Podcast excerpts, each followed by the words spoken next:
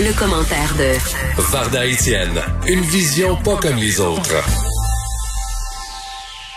Oui, on va échanger avec euh, Varda Etienne. Varda qui est euh, une animatrice, une femme d'affaires. et euh, bonjour Varda. Bonjour Caroline. Alors, comment tu as vécu ça, toi, cette fin de semaine-là? Ben, tout d'abord, j'aimerais te dire que j'étais très touchée par euh, par ton début d'émission, ce que tu as ce que tu dit, puis j'avais pas lu le texte de Richard et euh, Mm. Ça me bouleverse beaucoup, mais ce qui, comme toi, m'a bouleversé, ce qui a bouleversé le Québec en entier, c'est bien sûr ce drame épouvantable. J'ai passé le week-end.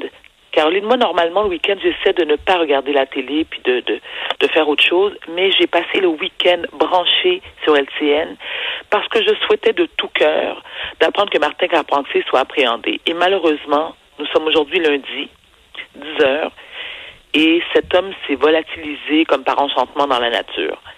Malgré le fait qu'il y a des, je veux dire, il y a des combien de policiers qui sont sur ses traces, sur sa trace, il y a des bénévoles, bon, et euh, on ne sait pas il est où. Cette histoire m'a profondément ébranlée et bouleversée parce que je suis une maman. J'ai d'ailleurs écrit sur mes réseaux sociaux euh, comment tuer une mère sans lui enlever la vie, c'est en assassinant ses enfants. Lorsque je pense à cette mère, ainsi que toutes celles qui ont déjà vécu malheureusement une tragédie pareille, la question qui me vient en tête, c'est comment fait-on pour survivre à la mort de ses enfants? J'ai l'impression qu'on ne s'en remet jamais. Et on est en survie pour le reste de nos jours. La colère que j'éprouve ce matin, Caro, la haine, l'injustice et comme tu l'as précisé tout à l'heure, tu l'as mentionné, l'impuissance. Écoute, j'ai pas de mots. Donc, je suis constamment en train de penser à cette mère et me dire comment doit-elle se sentir? Je pense que je suis même pas capable d'imaginer cette douleur qui doit être indescriptible, qui doit être insupportable. Et comme tu l'as dit, moi aussi, je, me permets d'offrir mes sympathies, tout d'abord à la mère, bien sûr, mais aussi aux deux familles qui sont éprouvées, parce qu'il y a bien sûr la famille de la mère, mais cet homme-là a aussi une famille qui doit, elle aussi, être dans un état lamentable. Moi aussi, j'ai fait des recherches ce matin, Caroline, et selon les statistiques, entre 2007 et 2012, il y a eu 26 cas de filicide, soit 4 familicides, 10 filicides sans suicide et 7 filicides suivis d'un suicide. La majorité des cas d'homicides conjugaux sont commis par les hommes. L'auteur présumé est souvent le conjoint marié, séparé ou divorcé, et même des conjoints de fait qui ne sont pas le père biologique des enfants de la conjointe, de la nouvelle conjointe. Comme tu l'as si bien dit, Caroline, et très bien exprimé par Richard dans sa chronique du week-end, qu'est-ce qui se passe chez nos hommes?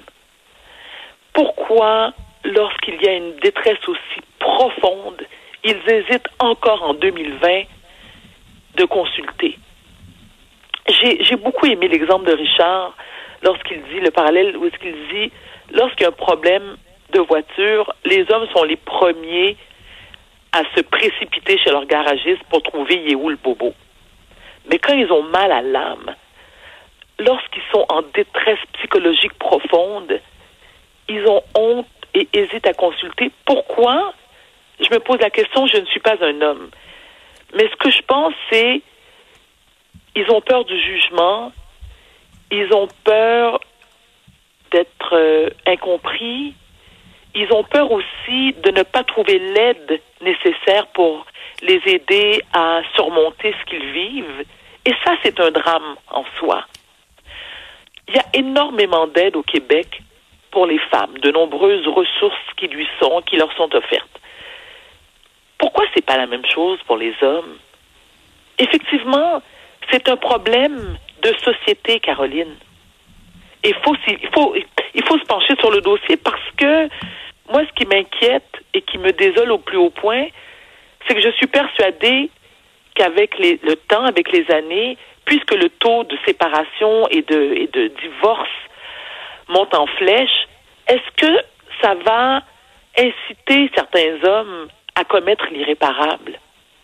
Et je ne comprendrai jamais, Caroline, jamais pourquoi on s'attaque à nos propres enfants.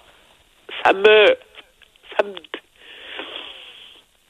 ça me dépasse, Caroline. Je, je, je, et je me dis aussi que, dit que la, la maladie mentale a le dos large. Parce que lorsqu'on commet l'irréparable, on dit que celui ou celle qui est coupable souffre d'un problème de santé mentale. OK, mais là, où est-ce qu'on trace la ligne? Tu sais, Caroline, encore une fois, je vais me prendre en exemple. Moi, j'ai tout, je, pense que tout le Québec est au courant parce que je le crie, surtout sur toutes les tribunes, euh, que je souffre moi-même de problèmes de santé mentale, je souffre du trouble de bipolarité. J'ai déjà eu des crises où j'ai été, j'ai été dans l'obligation de me faire hospitaliser, parfois contre mon gré, parfois de manière volontaire. Mais jamais, Caroline, jamais, même dans, dans mes crises, les... je n'ai songé à faire mal à mes enfants. Tu sais, j'ai vécu un divorce extrêmement éprouvant. Je n'ai jamais pensé deux secondes à m'attaquer à mes enfants pour faire mal à leur père. Pour moi, c'est une incompréhension totale. Et je me dis, mais qu'est-ce qu'on fait? Comment on, peut convaincre ces hommes qui souffrent, hein, parce qu'il y, a clairement c'est une souffrance qui cette souffrance provoque une colère et une haine qui, en plus, visiblement, provoque des envies meurtrières. Et ces hommes-là arrivent à un point de non-retour qui est d'assassiner sa propre progéniture. Caroline, il m'arrive rarement d'être sans mots. Je sais plus quoi dire. Ben, en fait, je, pense que, oui, je pense qu'on l'est tous je parce que. Possible, hein, Caro, ben, c'est, c'est, euh, je pense pas que tu aies à t'excuser de ça aujourd'hui, Varda. Et ce qui est, euh, je t'écoutais attentivement parce que euh, tu n'as jamais eu peur de parler de ta maladie, mais je cherche, je cherche des exemples d'hommes, d'hommes, pardon, qui, qui parlent de leur maladie. On n'en voit pas autant.